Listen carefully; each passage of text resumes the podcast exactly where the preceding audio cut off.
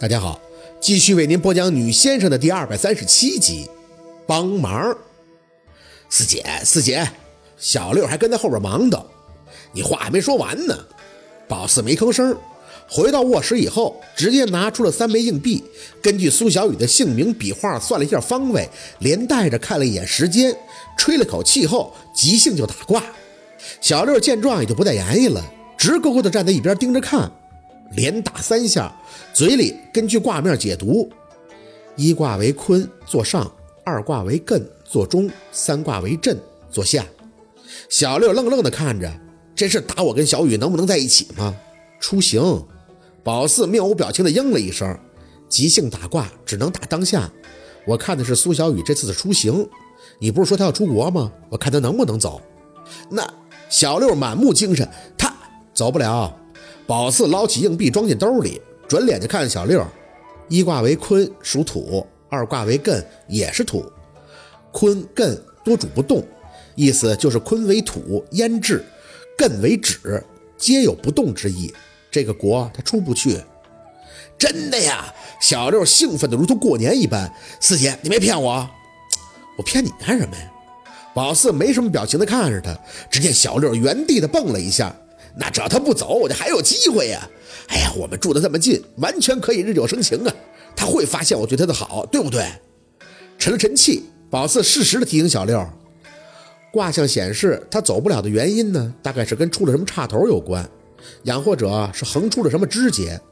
我善意的劝你一句啊，最好不要就此提醒他，不然他要是顺顺当当的，那可就……哎，我明白，我明白。小六自作聪明地看着宝四，我巴不得他不走呢，哪能提醒他出国哪件事不顺溜啊？走不了才好呢，哪有家好啊？说着，小六就对宝四一通的臭捧，还是我四姐对我好，知道他最爱的弟弟想的是什么。时间不是问题，怕的是距离呀。宝四站着没动，看着他跟捡了个便宜似的站在那沾沾自喜，完完全全的就把苏小雨刚才那段话放在脑后了。也对。类似的话，苏小雨之前应该跟他讲过很多。对习惯了单相思的小六来讲，他完全已经进入到那种逆向思维的怪圈里了。苏小雨的这些话，或许人家觉得说的是很直接，但在小六的耳里，反倒是成了一种激励。他觉得苏小雨不喜欢他，完全是因为他做的还不够好，而不是那些旁观者都看得清清楚楚的，那是不喜欢他这个人。爱情有时候就这么简单，说了拒绝不喜欢。根本不是你做的不好，而是你这个人就不达标。小六兴高采烈地出去了，庞庞擦着他的肩膀进来，小心地放下宝四的手表，张嘴便问：“那苏小雨真走不了啊？”“嗯。”庞庞摇头，长吁短叹：“哎，我一看见小六啊，想起我自己了。明明清楚结果，也知道自己是一厢情愿，可就是愿意做这飞蛾扑火的事儿。哎，宝四。”见宝四不应声，庞博学低落地看着他问：“这就是你们先生说的纸网吧？”宝四是不知道要说什么，半天才对着他回道：“胖，一辈子那么长，为什么不对自己好点啊？”庞庞垂眼浅笑：“ 我长这么大还从来没有疯狂过呢，唯独对温琪，我想试一次。我明白，就算他发现我了，也够呛能喜欢我，顶多会怀着一种施舍或者怜悯的心态跟我在一起。”但我，我就是想跟他在一起，哪怕是一个月、一星期、一天都好，这样我就没有遗憾了。最后的几个字伴着他的气吐出，很轻很轻。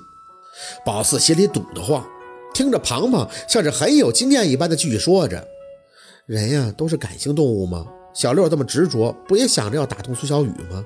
就像是我对温琪，看着苏小雨的反应，我就控制不住想温琪的反应。”哎，宝四，我真的什么都不懂，可人就没说话，而是伸出手臂直接抱住了庞庞，无声的安慰。也许他看到小六这德行，真的感觉就像是在照镜子吧。他也对小六的一些话跟态度无语，但是一回头，他就会想到他自己，难免就多愁善感。等庞庞一走，宝四关上房门，坐回了床上，从兜里拿出那几枚硬币，脸上止不住的有几分严肃。这个卦并没有给小六解释透彻，说了坤和艮，可是第三卦震却没有对他详解。苏小雨肯定是走不了了，坤艮都是土，土凝滞，究其原因就是第三个卦震，为雷，为木，为树，为龙，为蛇。前两卦得土，木克土，卦数相克，本就是不吉。而给苏小雨占的是出行，这说明是第三卦克的前两卦不让他走。细致分析，那就是姓名中有木而属龙之人耽误的。这个人克的，那能是谁呢？临时起卦，这个人肯定是离苏小雨很近的。眼底一凛，是他，属龙，薛宝四。宝四自认解卦没有问题，数据也不会出岔。但整个晚上都没想通，他为什么会克苏小雨，甚至让他走不了。这个念头一出，宝四就想自己去找出答案。两天什么都没干，就是观察。晚上一等庞博下班，就和他牵着小金刚下楼去遛。远远的，宝四就打量着苏小雨，还有他那狗。当然，宝四不需要特意的去跟苏小雨养，或者是自己摸索他的行动路线。想知道苏小雨的遛狗时间、位置，只要给小六致个电，一找一个准儿。他虽然被人家撅了一通，态度上反而更加的积极了。早上去苏小雨家的门口等，送人上学，然后人家在学校里游荡，打听苏小雨都上什么课，甚至提前去给人家占位置。苏小雨要想躲他，只能关门回自己家，否则那就是小六各种寸步不离的贴身跟随，这老黏糊了。有句老话叫“不见兔子不撒鹰”，在小六身上那是看得真真的。庞庞是不知道宝四在看什么，他的任务就是负责牵住小金刚，不然他老是想跟小区别的狗掐架。小六更是大老远的就防着，怕小金刚撒丫子过去就跟苏小雨家的壮壮对咬一通。本来一开始是想观察苏小雨的。可是他的行动路线太单一了，也观察不出个子午卯酉。正想跟他把话摊开了讲，就发现个有意思的事儿，就是他养那条狗，王姨说挑人，这话不假，是真的挑人。那狗会突然的兴奋，这个兴奋点就是他挑到了他喜欢的人，例如宝四。例如庞庞，还有住楼下之前那个王姨说过的初中女生，她有两次放学回来，一看见壮壮，还会吓得脸色煞白，急匆匆地朝着电梯进去，拉着庞庞，假装不经意的跟他一起走进电梯，脸一扭就朝着庞庞张口：“哎，你说咱们楼上那姑娘养的哈士奇，那什么毛病啊？怎么总喜欢往人身上扑啊？那么大的狗多吓人呀！要不然咱们联名找物业或者业主委员会，让他把狗送走得了。”庞庞虽然不知道宝四的用意，可也的确不得意那狗，连连的点头。我觉得行，可是苏小雨能同意吗？他不说养那狗都养两年了吗？谁知道他联名吗？看着那个初中生在身后提声打断了庞庞的话：“只要咱们多找几个一样被这狗吓过的，我就不信送他不走。要是真被咬了怎么办呀？打针疼就甭说了，现在一回小区那都胆突，就怕他这狗没拴住了。要是联名算我一个。”前面的小姑娘向着强撑着勇气回头。你说的哈士奇是那个穿衣服的哈士奇吧？楼上一个姐姐养的。宝四点头，继续的明知故问：“哟，那狗也吓过你啊？”他咽了咽口水，点头：“嗯，很吓人的，突然就扑过来了，用力的舔我，我当时浑身都麻了。幸亏我姐姐出来看到了，才给撵走的。我那天吓得脑袋一片空白，学都没法去上。姐姐，你们要是联名的话，加我一个。那狗要是不送走，每天上学放学都害怕碰上。”看给这小姑娘吓成什么样了？宝四很理解的点头，放心吧，我再多找几个人，等联名完事儿了，让业主委员会的会长跟物业一起找那哈士奇的主人说说，这样的狗就不能在小区这么养，他又总牵不住。